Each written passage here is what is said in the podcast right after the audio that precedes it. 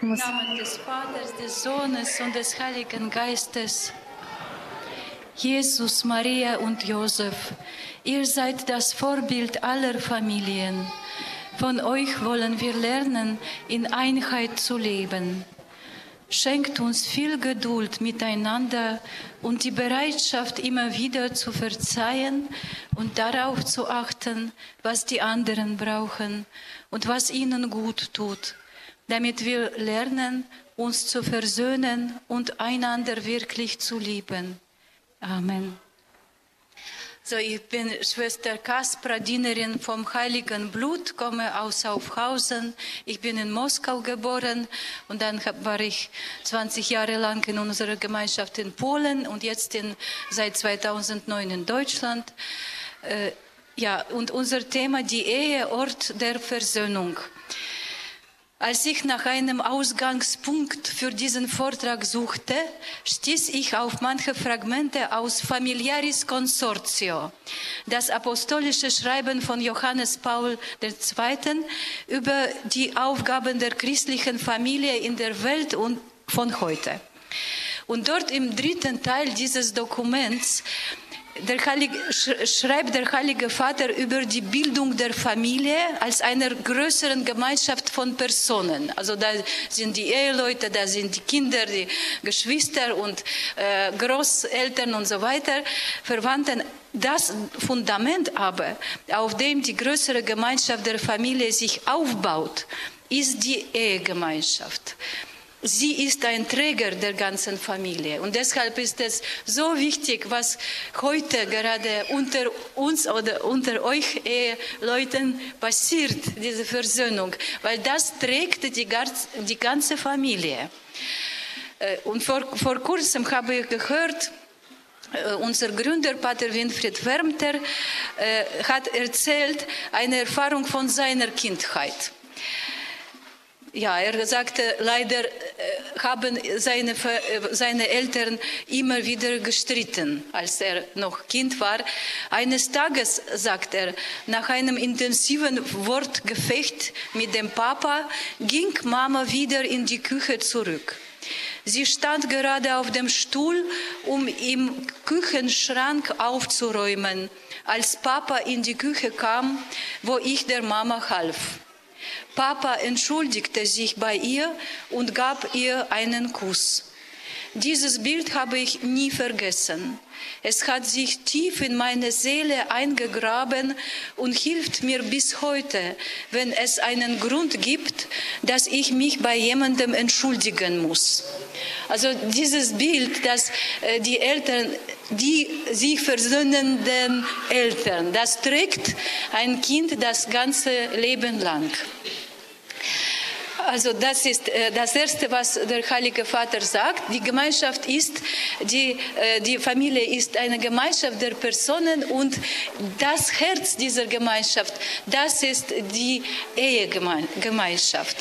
Und die erste Aufgabe dieser, äh, dieser Gemeinschaft ist die Einheit. Das war für mich irgendwie sehr faszinierend, das zu, äh, zu hören, zu lesen, dass die Aufgabe der Familie ist nicht, dass wir etwas Gutes tun, produzieren, so gesagt. Dass, nicht, dass wir äh, oder ihr als Eheleuten etwas äh, Positives macht, ja, zum Beispiel äh, so wie eine Arbeitsgemeinschaft oder so wie ein Verein.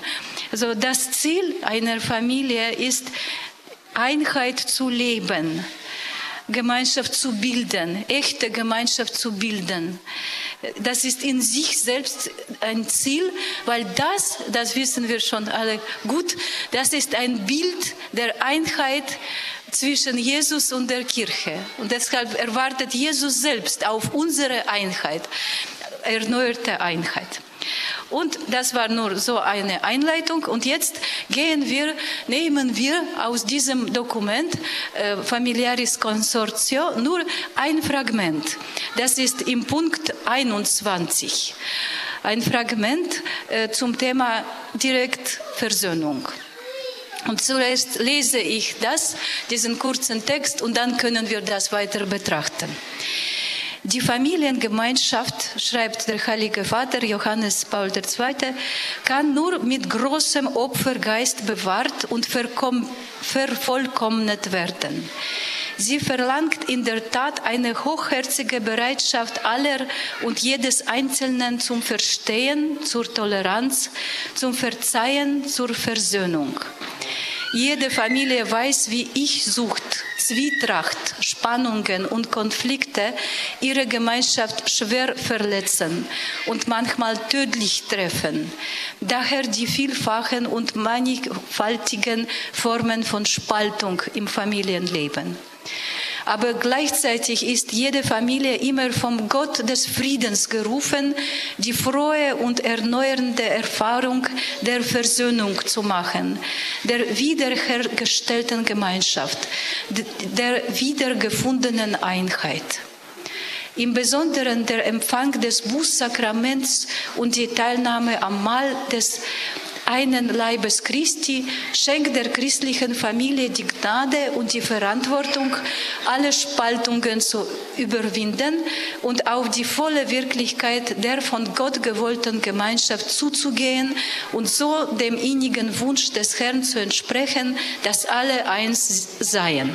Und das ist Zitat Ende, das ist das Fragment von äh, Familiaris Consortio in ganz intensiv, intensiver Text und dann können wir jetzt schrittweise in fünf Schritten können wir das vertiefen. Und zwar das erste Punkt. Nur mit großem Opfergeist kann die Familiengemeinschaft bewahrt und vervollkommnet werden. Also dieser große Opfergeist, nicht nur Opfergeist, irgendwelcher, aber großer Opfergeist. Und äh, dazu wollte ich gleich am Anfang so eine Erfahrung erzählen oder vorlesen, die ich ganz vor kurzem bekommen habe. Das erzählt ein Vater einer Familie. Äh, sie haben schon mittlerweile sechs Kinder. Und äh, der Johannes schreibt so.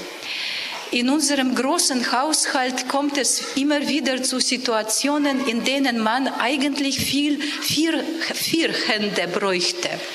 Baby schreit auf dem Arm, Essen kocht über, Kind muss zum Musikunterricht gefahren werden, etc. Wir als Eltern fühlen uns dann wirklich überfordert und bräuchten Hilfe. So war es letzthin beim Mittagessen mit der Familie. Severin war unruhig, das Haus war nicht aufgeräumt, die Kinder hatten dreckige Hosen an, das Geschirr stapelte sich in der Küche. Gleichzeitig wussten wir, dass in einer Stunde die Babysitterin für Valentin und Clemens kommen würde, damit wir mit den Großen in Ruhe einen äh, Museum, Museumbesuch machen konnten. Wir freuten uns darauf und wollten mit den Großen eine schöne Zeit erleben. Statt Hilfe und Zusammenhalt erlebten wir ein Chaosessen. Schreien, Raufereien, keinerlei Mithilfe beim Tisch und Küchendienst und Gemotze beim Essen, dass es nicht schmeckt. Ich fühlte in mir innerlich Wut und Groll hochkommen, weil trotz mehrmaliger Ermahnung dieses Verhalten nicht aufhörte. Am liebsten hätte ich alles hingeschmissen und wäre nicht mit ihnen ins Museum gegangen. Ich war nämlich auch müde und meine Beine waren so schwer. Viel lieber hätte ich mich hingelegt und am liebsten hätte ich ihnen das ins Gesicht geschrien. So sauer war ich über das unkooperative Verhalten. Wir taten doch alles, um schöne Momente mit den Kindern zu erleben. Geholfen hat mir in, dem Moment die Regulierung meiner Gefühle durch den Verstand. Wenn ich mich jetzt gehen lasse, wird alles nur noch schlimmer. Gehen wir jedoch trotz dieser Verletzung ins Museum, haben wir einen schönen Nachmittag und können am Abend, wenn die aufgeheizte Stimmung durch das schöne Erlebnis beruhigt ist, noch einmal offen darüber reden. Ich habe in dem Moment ganz viel an das Schlagwort gedacht, auf und weiter, auf dem Kreuzweg Jesu. Und hier muss ich etwas erklären. In unserer Gemeinschaft werden die sieben Geheimnisse des Blut Christi Rosenkranzes äh, mit den Schlagwörtern zusammengefasst, die uns zu einem Leitmotiv werden, das unser alltägliches Leben gestaltet. Also jedes Geheimnis so kurz zusammenfasst und Geheimnis des Kreuzweges Jesu wird mit dem Schlagwort auf und weiter äh, zusammengefasst. Also Jesus immer wieder fällt äh, hin und steht auf und so wollen wir tun, auf und weiter. Und daran hat der Johannes in dieser Situation gedacht. Das, sagt er weiter, hat mir Ruhe gegeben und dabei geholfen, mit ihnen gehen zu können. Unsere Versöhnungsbereitschaft hat dazu geführt, dass wir einen schönen Nachmittag gebracht, verbracht haben und am Abend ein gutes Gespräch führen konnten. Also ich denke, das ist so ein Beispiel, wie wirklich der Opfergeist in der Familie groß sein soll, damit man überhaupt durchhalten, durchhalten weitergehen kann. Und das war das erste, Opfergeist. Und das zweite, was der Heilige Vater betont, das äh, ist die Konkretisierung dieses Opfergeistes. In, in den vier Worten schildert dann der Heilige Vater, worin sich der Opfergeist zeigt.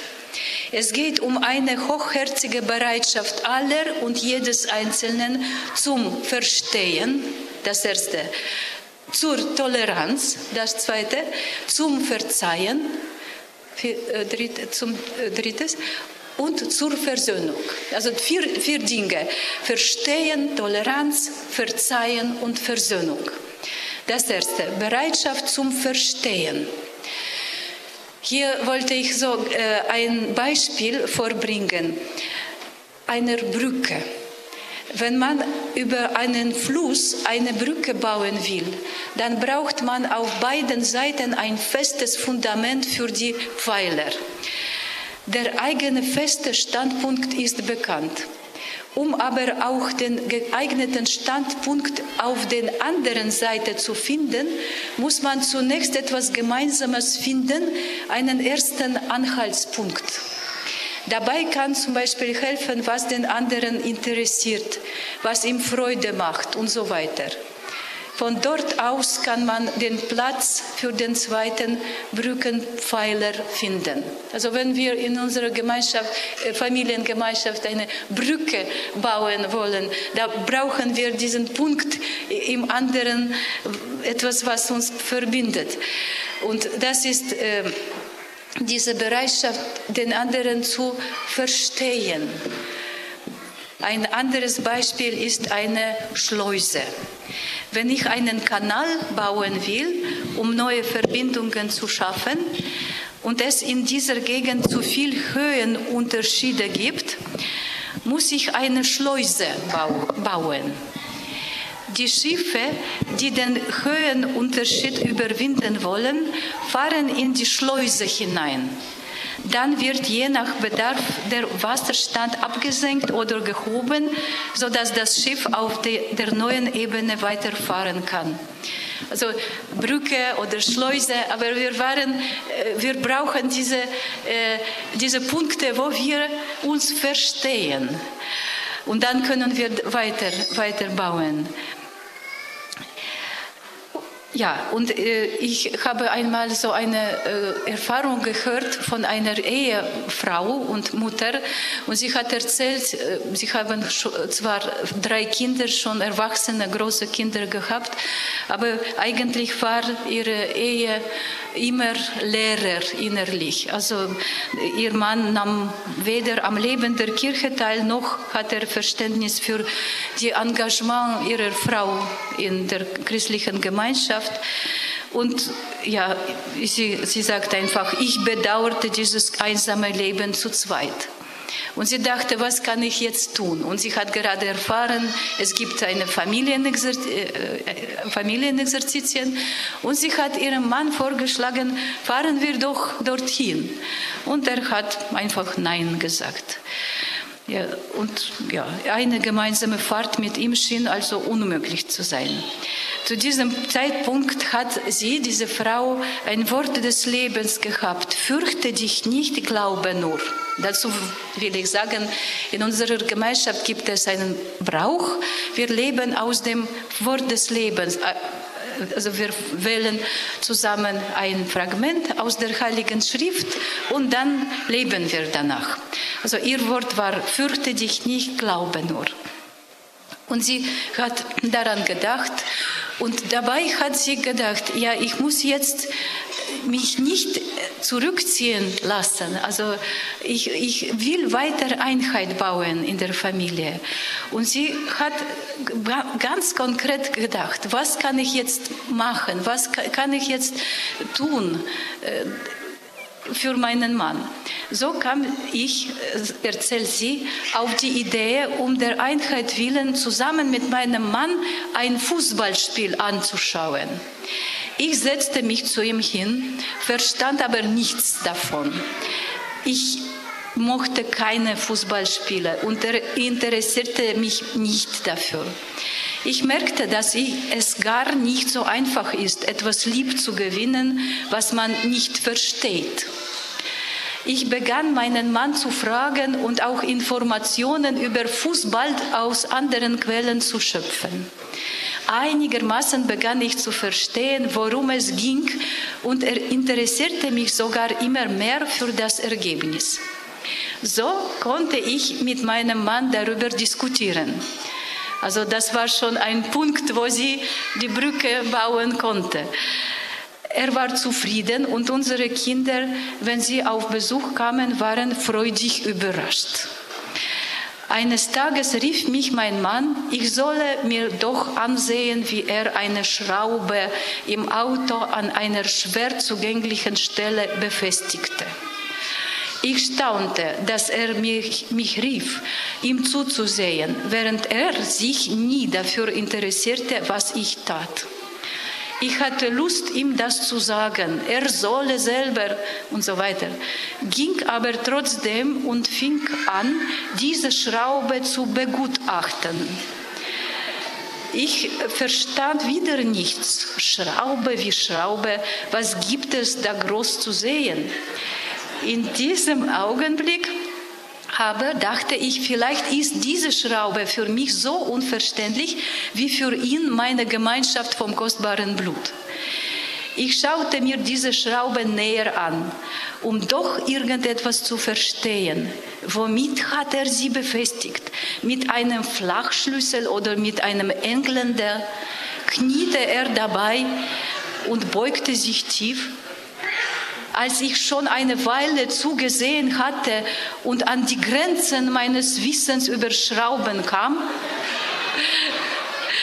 zeigte mir mein Mann, dass er zufrieden war. Weiterhin erwähnte ich nichts von Exerzitien, zu denen ich fahren wollte, lebte aber die ganze Zeit nach dem Wort des Lebens, fürchte dich nicht, glaube nur. Eines Tages eröffnete mein Mann den Kindern, dass er mit mir zu Exerzitien fahre. Ja, preise den Herrn.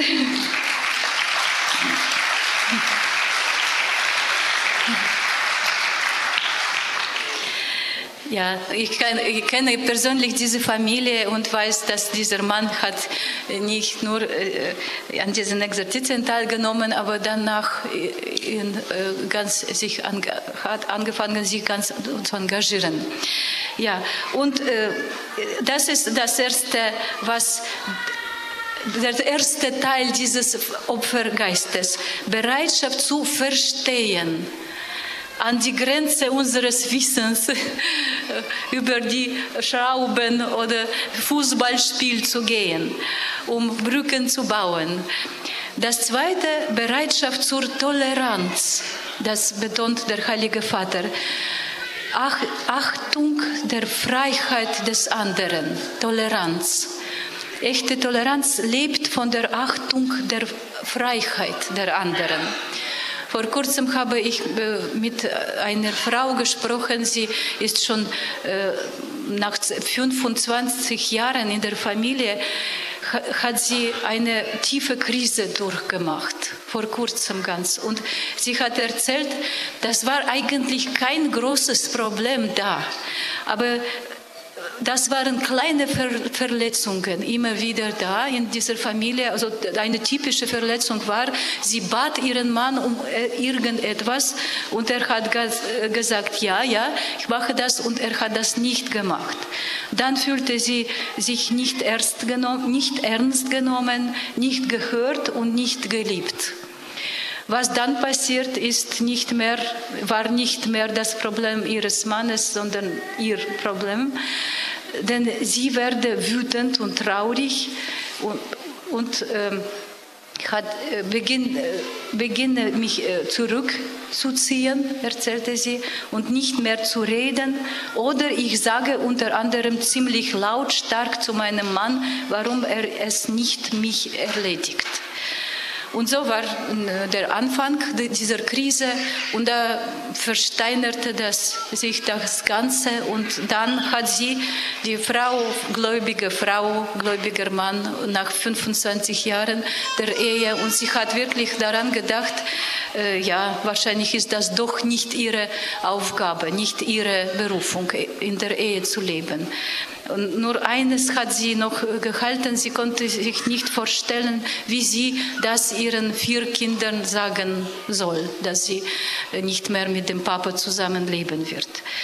Und Gott sei Dank suchte sie in dieser Situation eine Rettung, ist zu den Exerzitien gefahren. Und bei diesen Exerzitien hat sie eine ganz einfache Sache entdeckt. Mein Mann ändert sich nicht sofort, oder vielleicht gar nicht. Die Exerzitien haben mir wieder bewusst gemacht, dass nur ich mich ändern soll. Ganz einfache, einfache Sache. Und äh,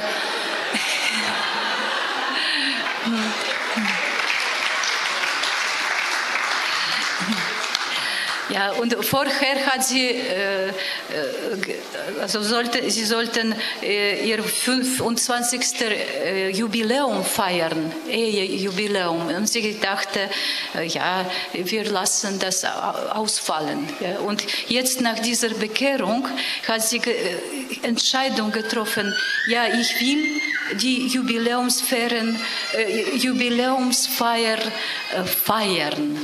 Und ich will dadurch zeigen, dass äh, ich unsere 25 Jahre einen Grund zum Feiern finden. Ja, und ja, das war der Anfang der Rettung dieser Familie. Also die Toleranz. Ich muss mich ändern, nicht der andere. Und zur Toleranz äh, gehört auch die Wertschätzung der Andersartigkeit des Partners. Und eine, Ehe, eine junge Ehefrau erzählt, in unserer Ehe fällt auf, dass Johannes oft deutlich schneller Versöhnungsbereitschaft zeigt als ich.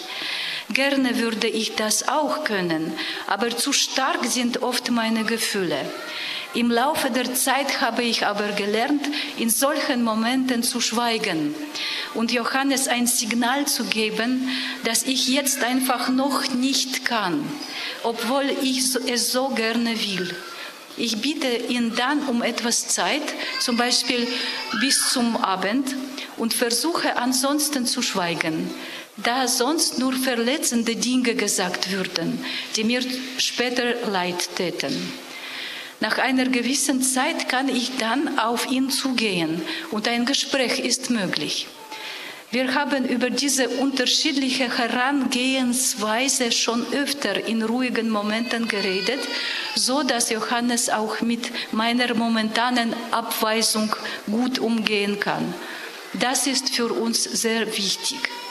Also das ist das Zweite, Toleranz, Verstehen, ja, dass der andere äh, Verständnis für diese unterschiedlichen Herangehensweisen und das Dritte, was der Heilige Vater betont, Bereitschaft zum Verzeihen.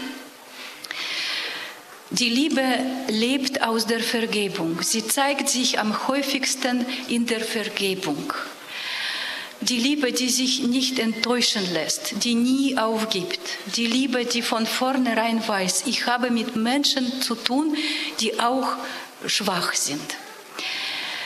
Ja, und äh, wenn, wir, wenn man das, an das Thema, wie oft muss man vergeben, denkt, wie, wie oft, da denkt man gleich an die Worte Jesu, 77 Mal. Und das ist ähm, bekannt und wir wissen alle, dass es geht um eine symbolische Zahl. Das bedeutet immer vergeben. Mir scheint aber sehr interessant auch solche Interpretation zu sein, die ich vor kurzem gelesen habe im Buch von Professor Helmut Renner, Vergebung, ein Arzneimittel ohne Risiken und ohne Nebenwirkungen. Und dort schreibt er so, diese Zahl also 77 äh, oder äh, sogar sie äh, oder im griechischen Originaltext 70 mal 7, also 490. Diese Zahl ist pro Tag zu rechnen. Das sind, und dann schreibt er ganz genau, acht Stunden Schlaf abgezogen, circa alle zwölf Minuten bei 77 Mal, beziehungsweise alle zwei Minuten bei 490 Mal vergeben. Kein relevanter Unterschied. Entscheidend ist die Häufigkeit des Vergebens. Vergeben im, im Minuten, Minutentakt. Dies bedeutet, wir solle, sollen in einer ständigen Haltung der Vergebung leben und also Bereitschaft zur Vergebung. Diese Fähigkeit zu vergeben, sie fällt nicht runter vom Himmel, das müssen wir üben. Das muss geübt werden. Ein Familien, Familienvater teilt mit. Generell machen wir es mit den Kindern so. Wenn im Laufe des Tages ungute Situationen waren, bitten wir beim Abendgebet uns gegenseitig um Verzeihung. Schon oft mussten auch wir Eltern uns bei unseren Kindern entschuldigen. Dabei ist es uns ganz wichtig, und das sagen wir auch ganz konkret, dass auch wir Eltern Fehler machen. Das sollen die Kinder ganz fest wissen. Und es befreit uns als Eltern von der Last, dass wir alles perfekt machen müssen, was wir sowieso nicht können. Das ist eine Erfahrung. Und die zweite, das erzählt eine Mama von sieben Kindern.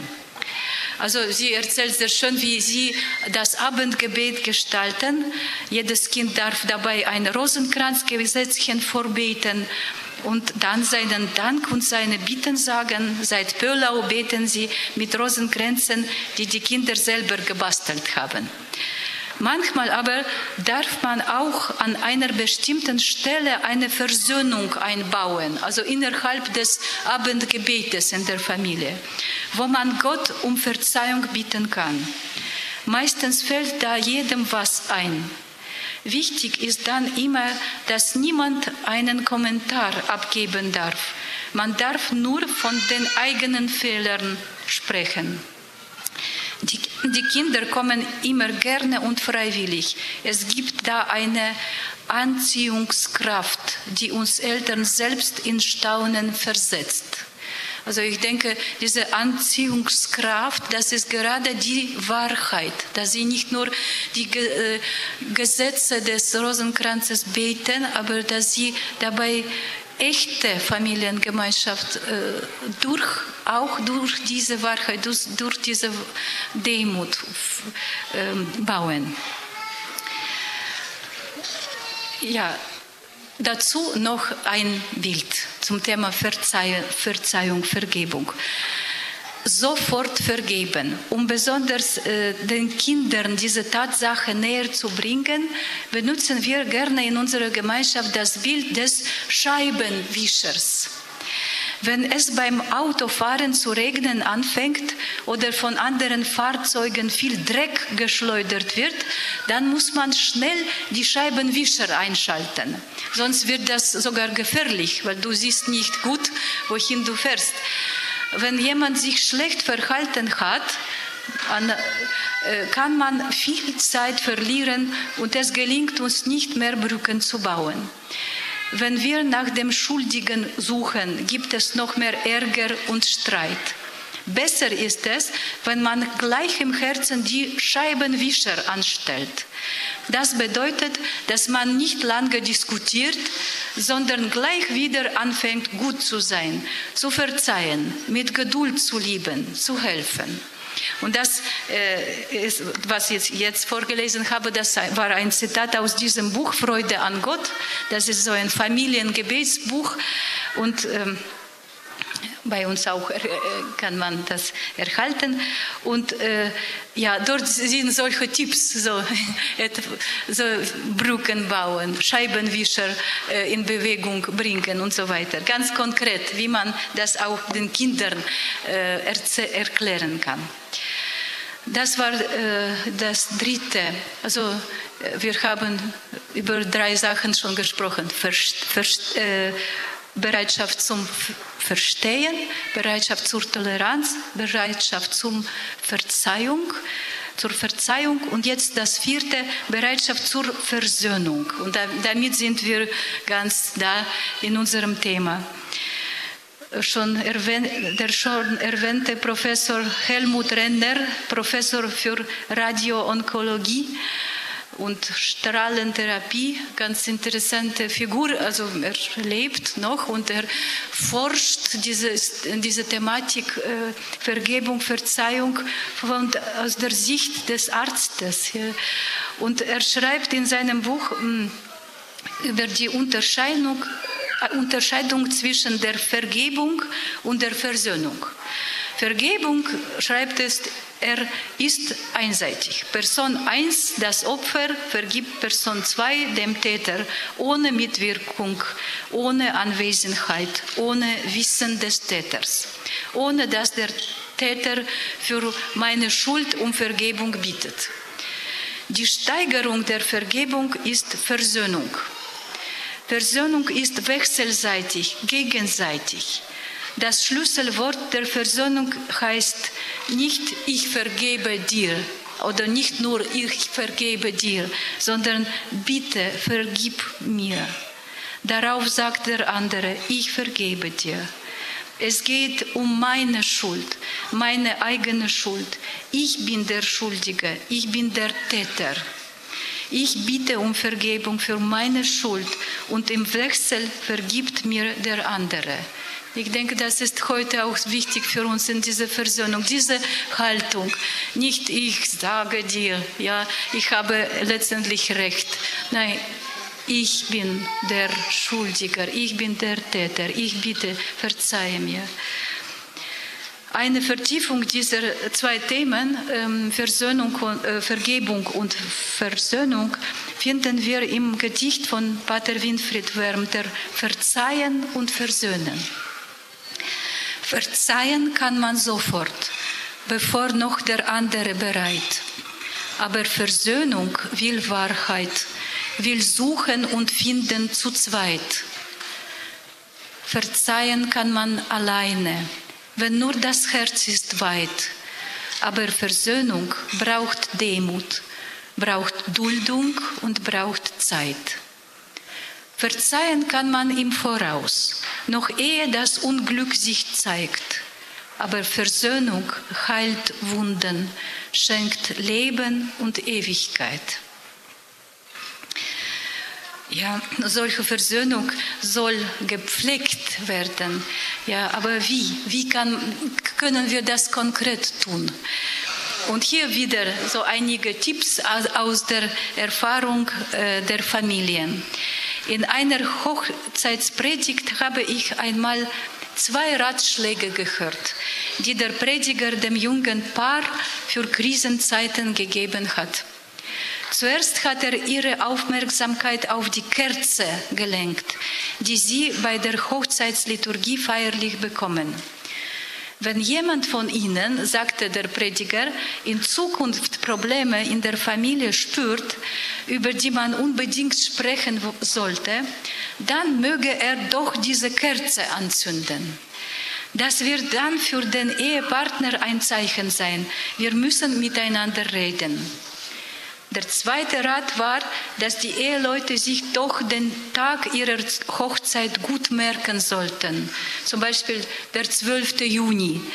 An jedem 12. jedes Monats sollen sie dann eine kleine Hochzeitsgedenkfeier halten und wenigstens den Abend für sich zu zweit reservieren, einen Babysitter organisieren, um, zwei, um Zeit zu haben für einen Spaziergang, einen Besuch im Café, im Kino, in der Kirche und so weiter. Aus der anderen Quelle hörte ich vor kurzem, dass ein Ehepaar vorgenommen hat, jeden Monat eine Stunde zum Gespräch unter sich zu haben. Während der ersten halben Stunde kann sich ein, ein Partner aussprechen, der andere darf ihn in dieser Zeit nicht unterbrechen. Und während der zweiten halben, und, äh, der zweiten halben Stunde spricht dann der andere. Wenn man nichts Besonderes zu berichten hat, stört das nicht. Sie bleiben trotzdem zusammen in Stille, beisammen einfach. Ja, und also das sind verschiedene Methoden oder Tipps oder Erfahrungen. Bei den Familienexerzitien in unserer geistlichen Familie laden wir die Eheleute ein, sich gegenseitig einen Brief zu schreiben in dem besonders die drei Punkte berücksichtigt werden. Das erste, wofür bin ich dir dankbar? Das zweite, um was bitte ich dich um Verzeihung? Und das dritte, worum will ich dich bitten? Solche Briefe werden dann feierlich während der heiligen Messe beim Opfergang vor dem Altar zwischen den Ehepartnern ausgetauscht. Nach der heiligen Messe ist dann zunächst eine gute Pause, damit jeder seinen Brief erst in der Einsamkeit verdauen kann, bevor man sich dann trifft und austauscht. Also sie sprechen auch darüber später. Da kommen sehr schöne Dinge zum Vorschein. Endlich konnten wir uns das sagen. Ja, das waren diese, diese Aspekte des Opfergeistes. Verstehen, Toleranz, Vergeben, Versöhnung. Aber jetzt noch sagt Pater, äh, Heiliger Vater Johannes Paul II. Etwas über die Feinde der Familiengemeinschaft. Jede Familie weiß, wie ich Sucht, Zwietracht, Spannungen und Konflikte ihre Gemeinschaft schwer verletzen und manchmal tödlich treffen. Ich durfte einmal während eines internationalen Kongresses einen guten Vortrag eines französischen Priesters hören, der jahrelang als Exorzist in Kenia und Tansania tätig war. Er sagte aus eigener Erfahrung, es gibt ganze Scharen, Scharen von bösen Geistern, die gegen jedes einzelne Sakrament der Kirche ausgerichtet sind, also auch gegen das Ehesakrament. Wir haben nicht gegen Menschen und aus Fleisch und Blut zu kämpfen, lesen wir im Epheserbrief, sondern gegen Mächte und Gewalten, gegen die Weltherrscher dieser Finsternis und so weiter.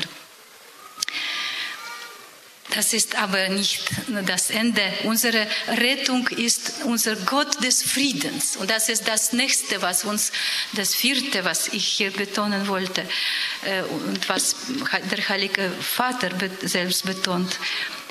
Gott des Friedens. In der christlichen Ehe wirkt ja der Heilige Geist, der den Eheleuten in der sakramentalen Schließung der ehelichen Liebesbundes geschenkt wurde. Und er wirkt in unser zwischen den Eheleuten. Er wohnt da. Er hat nicht nur, er war noch nie, nur nicht äh, äh, dabei äh, in diesem Moment, als äh, ihr ihre Ehe geschlossen haben. Ja, er ist da geblieben, er, er wirkt weiter. Ich erfahre, bezeugt eine Ehefrau, dass Gott die Versöhnung zwischen dem Ehepaar will. Anders kann ich mir, mir nicht erklären, warum er mir hilft, mich mit meinem Mann zu versöhnen, wenn ich ihn darum bitte denn ich konnte mir in manch schwierigen Streitsituationen nicht vorstellen, wie ein Weg zueinander führen sollte. So voller Wut war ich und so aussichtlos schien alles und so resignierend, denn häufig ist es das gleiche Thema und schon wieder fühlte ich mich zurückgeworfen wie an den Anfang, also diese, wie ein Sisyphus, Sisyphus. Ja, aber Gott des Friedens. Äh, wirklich hilft. Ja, wie, wie der Gott des Friedens den Frieden auch in den Krisensituationen stiftet, zeigt das folgende Zeugnis. Das schreibt eine, äh, unsere Freundin aus München. Wir waren eine chaotische Gemeinschaft. Familie kann man dazu eigentlich gar nicht sagen. Mein Mann und ich stritten oft. Jeder hatte immer recht. Und die Kinder, wie sollte es anders sein, stritten ebenso häufig.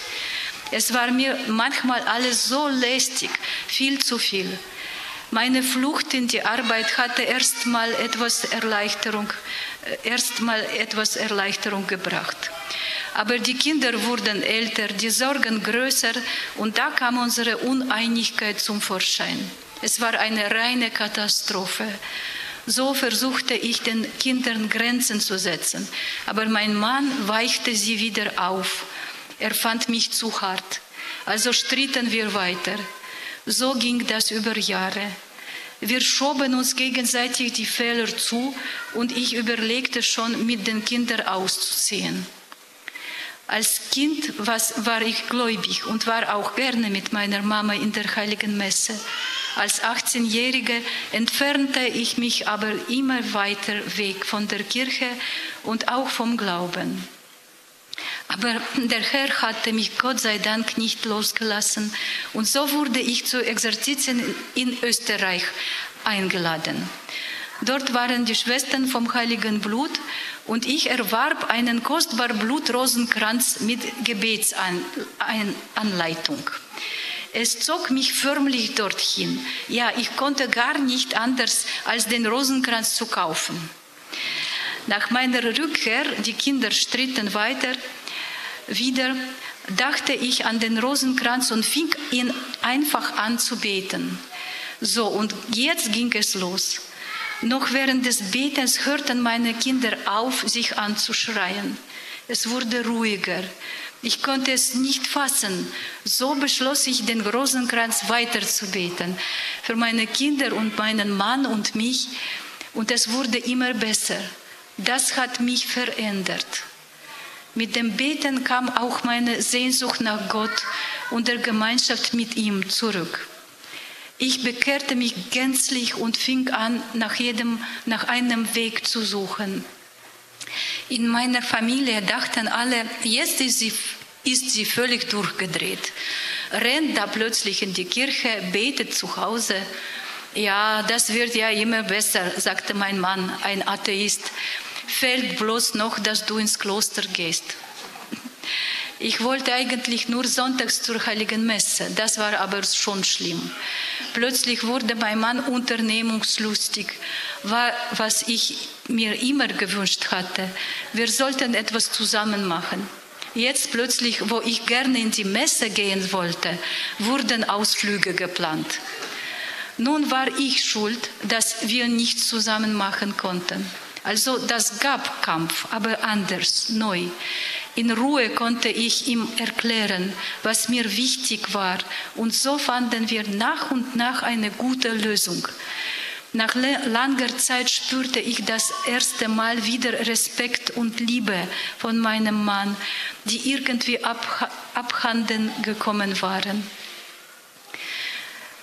Durch die guten Gespräche, die heilige Beichte und die geistliche Führung bin ich immer reifer und fähiger geworden, Christus wirklich nachzufolgen. Der Satz meines geistlichen Begleiters, Klappe halten, aushalten, durchhalten, hat mir, hat mir und uns sehr, sehr geholfen. Jochen, also der Mann, liebt unseren Pater dafür. Er sagt, seit ich in dieser Gemeinschaft bin, sei ich ruhiger und verträglicher geworden. Als ich endlich still geworden war, hat mein Mann seinen eigenen Platz einnehmen können. Der Herr, der Herr, hat mir tiefen Frieden geschenkt. Ich kann meinen Mann so lassen, wie er ist. So wieder dieses Thema Toleranz. Und siehe da, er entfaltet sich und wächst in der Verantwortung und Liebe. Ich habe gelernt, Jochen seine Würde als Ehemann und Vater zur, zurückzugeben. Er wird jetzt von mir immer wieder gefragt und ich gehorche auch. Er ist der Oberhaupt und ich mache nichts mehr ohne seine Einwilligung. Das hat vieles heil gemacht. Es funktioniert und es herrscht jetzt wirklich liebevolle Harmonie daheim. Ja, äh, und dieser Mann hat sich sogar angefangen, mit dem Glauben sich äh, zu interessieren. Also die äh, Versöhnung in der Familie das machen wir, schaffen wir nicht allein. Der Gott des Friedens ja, soll uns, will uns helfen. Und welche sind die Rettungskanäle, also die Kanäle der Wirkung des Gottes, Gottes des Friedens? Das, darüber schreibt auch der Heilige Vater in besonderen der Empfang des Bußsakraments und die Teilnahme am Mahl des einen Leibes Christi schenkt der christlichen Familie die Gnade und die Verantwortung, alle Spaltungen zu überwinden. Also das Bußsakrament, eine Lösung in scheinbar ausweglosen Situationen.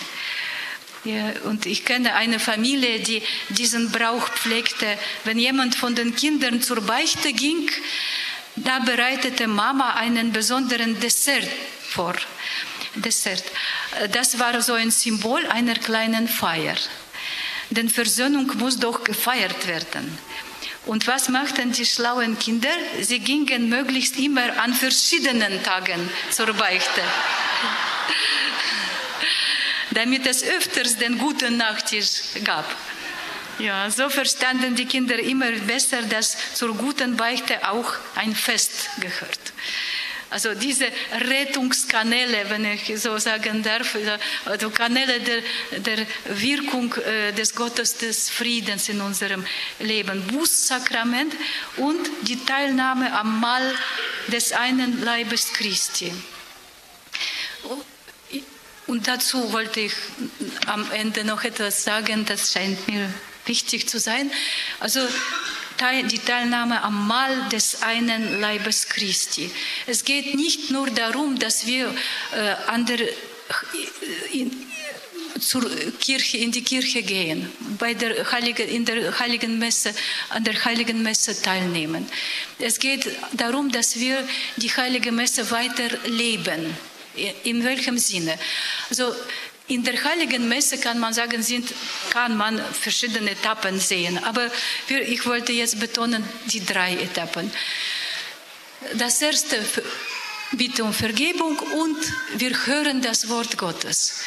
Und dabei bitte ich, dass Gott mit seinem Wort meine Probleme auch in unserer Ehe erleuchtet und dass er sein Licht auf unsere Probleme hat. Aber das dürfen wir nicht nur während der heiligen Messe tun.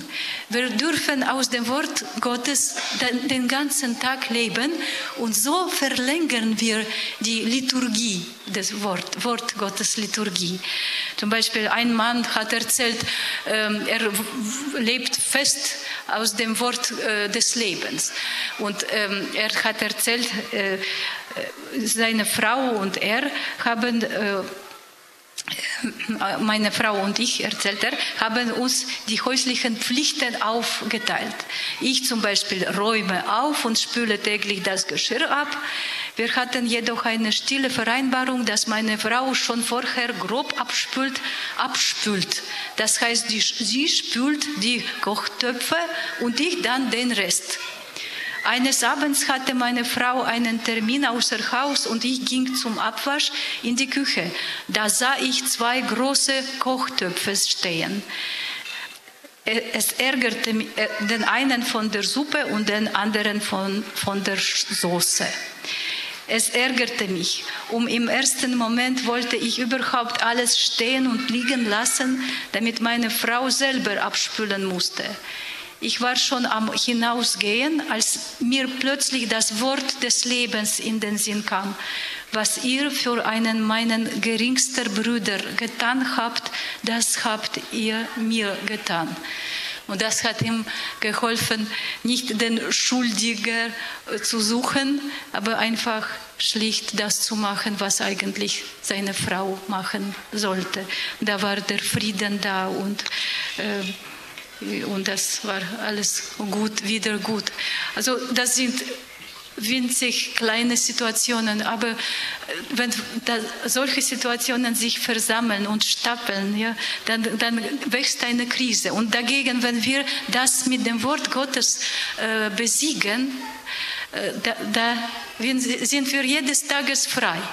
Und das ist das Erste, Wort Gottes Liturgie weiter während des Tages zu leben.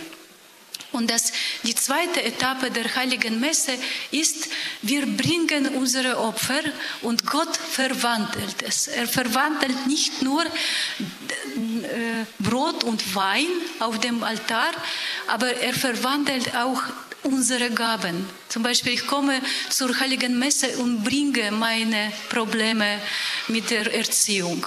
Ich, ich bringe, ich lege hin, ich tauche dort in den Kelch hinein, meine, unsere Spannungen, meine Einsamkeit in der Familie und so weiter. Und Gott verwandelt das. Aber warum soll das nur einmal pro Tag geschehen oder einmal pro Woche? Wenn ich äh, zur Messe gehe, gehe. Das darf den ganzen Tag lang geschehen. Ich kann sagen, während des Tages. Ja, ich verspüre zum Beispiel eine starke Einsamkeit in der Ehe. Und eine Mama hat gesagt, eine Ehefrau hat gesagt, wenn es eine eine Einheit fehlt, da ist die Ehe der einsamste Ort auf der Welt. Und, und wenn ich so etwas verspüre, Während des Tages kann ich das im Geiste mit dem Opfer Christi verbinden. Ich kann mir sogar vorstellen, da ist ein Kelch Christi, äh, mit dem Blut Christi. Ich tauche ein, meine Einsamkeit dorthin. Ja, Jesus verwandle das. Und das kann, dann kann ich weitergehen. Und die zweite äh, Stufe der heiligen Etappe der heiligen Kommunion, äh, heiligen Messe ist die heilige Kommunion, die Einheit mit Jesus, meinem Freund. Und das kann ich auch den ganzen Tag lang geben, äh, leben. Ich kann immer wieder äh, Jesus einladen. Jesus, du bist jetzt bei mir. Ja, ich lege meine Hand in deine, deine Hände. Ja, du, du hörst mich, du siehst mich, du liebst mich. So, solche Momente der heiligen Kommunion während des Tages. Das kann nicht, kann nicht, muss nicht lange dauern. Das kann, können, können zwei Minuten dazwischen sein. Diese Erneuerung der Kommunion mit Jesus. Dann können wir weitergehen. Ja, und jetzt sind wir fast äh, zum Ende äh, unserer Zeit gekommen und äh, da wollte ich noch etwas sagen und zwar Dankbarkeit des Papstes. Das ist vielleicht ein bisschen, klingt ein bisschen komisch, aber der Heilige Vater ist uns euch recht dankbar, wenn ihr um die Erneuerung der Ehe kümmert Warum? Er wartet darauf, dass wir das ähm, unsere Ehe durch alle Mühen, durch diese Qual und diese schwierigen Gespräche und diese Einsamkeit, geopferte Einsamkeit und, und diese, so wie wir gehört haben, Klappe halten, aushalten, durchhalten. Manchmal sieht es so, so prosaisch aus. Aber dadurch halten wir wirklich aus, tragen wir unsere Lebensgemeinschaft, Liebesgemeinschaft durch. Und das ist ein Bild der Liebe zwischen Christus und der Kirche. Und die, die Leute sehen das und das ist das stärkste Zeugnis. Nicht, dass wir über Jesus groß sprechen, aber dass wir in der Liebe aushalten und dass wir die Einheit suchen. Und deshalb sagt der Heilige Vater, lobe und ermutige ich jene zahllosen Ehepaare, die auch unter erheblichen Schwierigkeiten das Gut der Unauflösigkeit bewahren und entfalten. Sie erfüllen so in schlichter und mutiger Weise die ihnen anvertraute Aufgabe, in der Welt ein Zeichen zu sein, ein kleines und wertvolles Zeichen, das manchmal Versuchungen ausgesetzt ist und doch immer wieder erneuert wird für die unerschütterliche Treue, mit der Gott in Jesus Christus alle Menschen und jeden Menschen liebt. Amen.